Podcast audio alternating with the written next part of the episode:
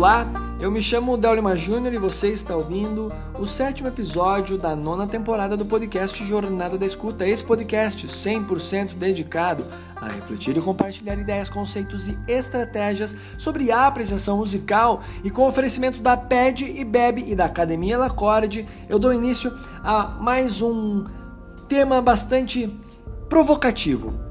E o tema é pautado justamente naquelas conversas de WhatsApp do, do grupo do Blink-182 que eu mencionei no primeiro episódio. Eu fiz alguns prints de algumas conversas que me chamaram muito a atenção no que tange a experiência da escuta musical. E o, a conversa de hoje é a seguinte. Algumas pessoas estavam dialogando sobre as suas experiências sociais. No caso em questão, uma experiência social com os colegas de classe da faculdade. Gurizada, portanto, de 20 e poucos anos. E na conversa em questão que eu trago aqui é o seguinte: é, essa pessoa estava falando que quando os colegas vão falar sobre bandas e sobre música de um modo geral, essa pessoa fica levemente. Como eu posso descrever? Porque essa pessoa não descreve, mas eu posso escrever tipo entre aspas, tá? Peço uma licença aqui para descrever como a pessoa se sente decepcionada frustrada, chateada. Eu vou ler a, a frase para você, junto comigo, tentar imaginar a, a expressão dessa pessoa. E a frase é a seguinte: com relação aos colegas de classe. Abre aspas. Eles começam a dar de música e eu fico tipo. reticências. Fecha aspas. Sabe aquela cara blazer, meio decepcionado, meio saco cheio de tá, mas fala sério, gente, estão falando disso aí, pá, por quê? E outra pessoa, então, responde esta frase, esta, né, essa manifestação ali, essa ideia que a pessoa compartilhou, e ela responde de uma maneira tão bonita que é a cereja do bolo, e é por isso que este assunto está aqui no episódio de hoje. Ela responde assim, abre aspas, essa galera não tem nem referência. Fecha aspas. Eu vou ler novamente, sem, sem interpretação. Abre aspas, essa galera não tem nem referência. Fecha aspas. É isso. Sacou a essência, a cereja desse bolo? É justamente essa frase. Essa galera não tem referência. Agora a palavra chave: referência. Vamos lá. Tudo que você aprecia, tudo que você gosta e também tudo que você não gosta, que você não aprecia, que você, não obstante, tem nojo, ela está pautada nas suas referências. Referências sociais, referências emocionais, referências filosóficas, referências, sabe? São as referências. Você vai construindo a partir dessas referências as suas opiniões e aí você vai tecendo o que a gente pode chamar aqui, coroar como o seu gosto. A questão não é exatamente o gosto que eu quero debater, mas a construção de uma concepção a partir destas referências. Que é um exemplo, um exemplo que não é musical, mas me chama muito a atenção. Por exemplo, lembra, pensa no time que você torce. Ah, mas eu não gosto de futebol, não gosto de basquete. Mas só pensa, pensa num time que você tem apreço, um, uma seleção de futebol, de algum esporte ou alguma modalidade de esporte que você tem apreço. Eu te pergunto, como você desenvolveu este apreço? Eu ouso em dizer, agora eu vou, eu vou focar no time de futebol, tá? Eu ouso em dizer que o time que você torce está 100% relacionado a uma referência, não obstante uma referência paterna. Ou seja, o seu querido pai te influenciou a torcer para esse time. Você não nasceu gostando desse time, você foi conduzido carinhosamente, muito paulatinamente, sabe? Sem pressa. Te deu uma camiseta, decorou teu teu ambiente social, teu quarto com as cores, com os brasões dessa, desse time. Você não nasceu torcendo para esse time, mas por uma referência do lar, uma referência interna, familiar, íntima, que geral, normalmente são os papais, mas não, não, não se exime aqui as, as mamães que vão influenciando. Você entende que temos aqui uma referência totalmente externa à sua, ao seu gosto. Então é assim que a gente vai construindo o que nós gostamos e o que nós não gostamos. Então a cereja do bolo nessa, nessa frase, essa galera não tem referência. Como assim não tem? É porque essa referência ela é divergente à tua referência. Você está lá com. Ah, um detalhe importante. Eu não me recordo com, com muita clareza, mas eu tenho a impressão que essa pessoa já tem seus 30 e poucos anos. Sim, sim. Até porque essa pessoa está fazendo a segunda graduação. Tem aqui a frase, ó, eu tô na minha segunda graduação e a sala que eu tô, o mais velho tem 22. Sim, eu não me recordo a idade que a pessoa, não sei se ela compartilhou, mas o fato é que ela é mais velha. Se eu tenho 30 e poucos, é claro que minha referência é diferente de você que tem 20 e poucos. E quer dizer que minha referência é melhor? Dia desses, eu tava olhando alguns stories e uma pessoa que eu acompanho, uma amiga, assim, legal, gosto dela, mas ela fez um post muito interessante, é, re, como é que é? reforçando a ideia de que as experiências que ela viveu na adolescência eram muito boas. E que e ela, ela coloca assim uma frase nos stories. Ah, não vou lembrar ipsis litteris, mas era do tipo assim, aqui, naquela época sim era uma adolescência boa. Algo mais ou menos assim.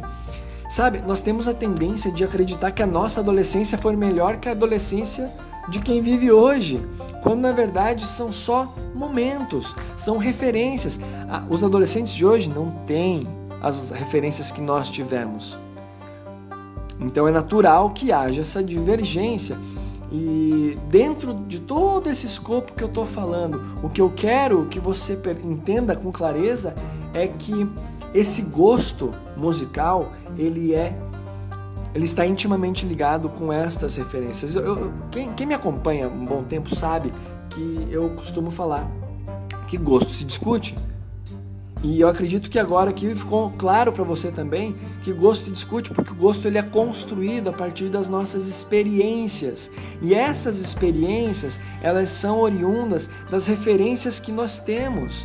Se eu cresço num ambiente onde todo mundo é sambista e ama o carnaval, a chance de eu gostar de samba e amar o carnaval é muito grande. Não, eu sei que não vai ah, determinar que eu seja um sambista. E acontece de a pessoa nascer num ambiente totalmente imerso numa determinada cultura e a pessoa trilhar para outro caminho. Por quê? Porque ela, no meio do percurso, acaba tendo outras referências. E essa referência, às vezes, pode ser uma referência desagradável para ela. Meu, todo mundo aqui gosta de sambar, caramba. Eu não sei o que acontece com essa gente. Todo mundo é samba no pé, mas eu não consigo, eu não gosto. E aí a pessoa sai um pouco para fora do ninho, encontra uma referência que é convergente, que apetece, que é envolvente para aquela pessoa e ela fica, olha, que bacana.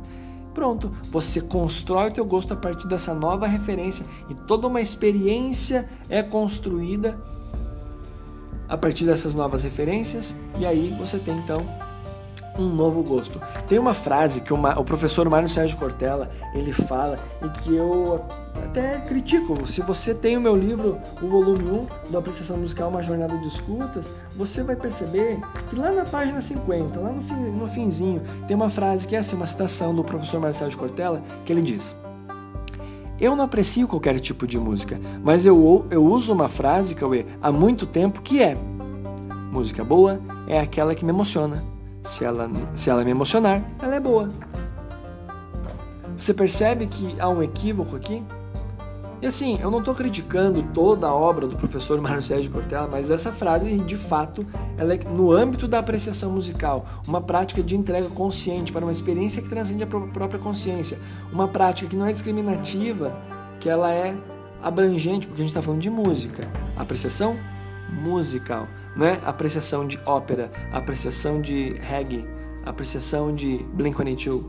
É apreciação musical. Então, ali há um equívoco, equívoco, porque a música que emociona ele pode não me emocionar. Se eu paro do princípio que a música é boa que me emociona, a música que ele ouve, que ele escuta e não me emociona, logo é ruim. Entende? Então aqui, ó, voltando e, e, e nos encaminhando agora para o final dessa reflexão. Essa galera não tem referência. Sim, essa galera de 20 e poucos anos tem referência. Às vezes, a referência dessa, dessa rapaziada, dessa moçada, a referência é música que tá hypada no Instagram, música que tá hypada no TikTok. E você vai dizer que é, que é uma geração lixo? Que é uma geração que está perdida só porque não está corroborando com as tuas referências, com as tuas expectativas? Cabe a você, cabe a você, jovem gafanhoto, conversar com essa pessoa e expandir as referências dela. E não quer dizer que as tuas referências são excelentes também. Só são referências, referências diferentes. E as tuas referências somadas às referências dela vão vai gerar uma nova, novas referências, novas experiências e todo mundo cresce. Então, quando você for pensar em criticar a referência de alguém, reflita antes de, disso tudo. Será que a referência daquela pessoa é tão. Será que a minha é tão boa? Não, não vamos nem criticar do outro. Será que a minha é tão boa assim? Ah, e agora eu finalizo dizendo que a minha referência de Blink-182 é top. Vou te dizer, hein, você devia escutar Blink-182. Porque assim, é um punk rock de qualidade. Eu certamente você está se questionando, assim, poxa, sério? Sério está pedindo para ouvir Blink-182? Sim, agora de verdade. Escuta Blink-182. A minha referência foi muito divertida. A minha adolescência foi muito divertida. Já falei nos episódios anteriores o quão importante foi Blink-182, o impacto que gerou, quão bom, quanto, quanto prazer eu sentia e sinto até hoje em escutar Blink-182, justamente pelas evocações imagéticas e das memórias que me, que me são evocadas quando eu escuto Blink-182. As sensações, elas se afloram ao passo em que eu escuto Blink-182. Por isso que existe um prazer imenso, mas certamente você tem o teu repertório. Você tem a tua música que te dá esse prazer semelhante ou até maior do que esse que é o que eu compartilhei com relação ao Blink-182. Então, a minha referência é, musical, ela não é apenas Blink-182, mas é uma das minhas grandes referências e que eu vou levar para a vida toda. Mas hoje, certamente, não se, não se resume, não se restringe apenas Blink-182. Quer saber uma referência que eu tenho que forjou a minha carreira musical, contribuiu fortemente? Wolfgang Amadeus, Amadeus Mozart. É, Mozart. Mozart é uma figura que ali nos meus 20 e poucos anos, é, trans, assim, é, como eu posso dizer, transmutou a minha carreira musical. Tudo que Blink-182 veio trazendo, Mozart foi lá e reconfigurou. É bom? É ruim? Só mudou. Hoje eu toco flauta, tenho, tenho meu trabalho, minhas referências, é, mas é só uma fase, um momento da minha vida, que algumas pessoas podem ter até o, a, a, o grande descuido de dizer, não, agora sim o Del começou a estudar, a escutar música boa, mas aí aí não aí a gente tem que vai, vai partir vai migrar para uma outra conversa. Então, ah, claro, né? Eu tenho, eu tenho, antes de encerrar o episódio, eu preciso, eu preciso te convidar você sabe, você sabe, né? Se você aprecia bons cafés, assim como eu, eu quero te convidar a conhecer a Pé Bebe, o primeiro clube de cafés da Serra Catarinense. E para você que é ouvinte deste episódio, clica no link que está aqui na descrição deste episódio. É um link especial para você que é ouvinte deste podcast, para quem sabe é, conhecer e se tornar um assinante da Pé Bebe, o primeiro clube de cafés da Serra Catarinense. Então, eu me despeço aqui agradecendo a sua companhia, agradecendo a sua audiência. Lembrando que só deixa eu fazer aqui um rápido overview. As nossas referências, quando criança, elas são externas. Poucas são aquelas que nós construímos, que nós buscamos conscientemente. A exemplo do time de futebol que talvez você torça e você é, se nascesse em um outro contexto, em outra família, você torcesse para outro time de futebol. Se você nascesse em uma outra cidade, fosse outro time de futebol. Se você nascesse em outro país, talvez nem futebol fosse, fosse outro esporte. É, eu finalizo aqui que hum, tem uma frase, tem uma frase que hum, do Jean-Paul Sartre que eu gosto muito, que é o seguinte: estamos condenados a ser livres uma vez que a liberdade é o poder de fazer escolhas. Então, quando você cresce e você torna consciente das suas escolhas, você se torna consciente das, das referências que irão balizar os seus gostos, desgostos, escolhas, experiências, enfim. Então, eu pego e faço uma licença poética, e, é, e, com essa licença poética eu encerro esse episódio dizendo que nós estamos condenados a viver a partir das nossas referências, sejam elas feitas por nós mesmos, sejam elas construídas por é, pessoas externas. Então, sim, nós estamos condenados a ser livres, mas estamos condenados a viver a partir das nossas referências. Reflete sobre isso. Nos encontramos no próximo episódio. Um forte abraço. Tchau.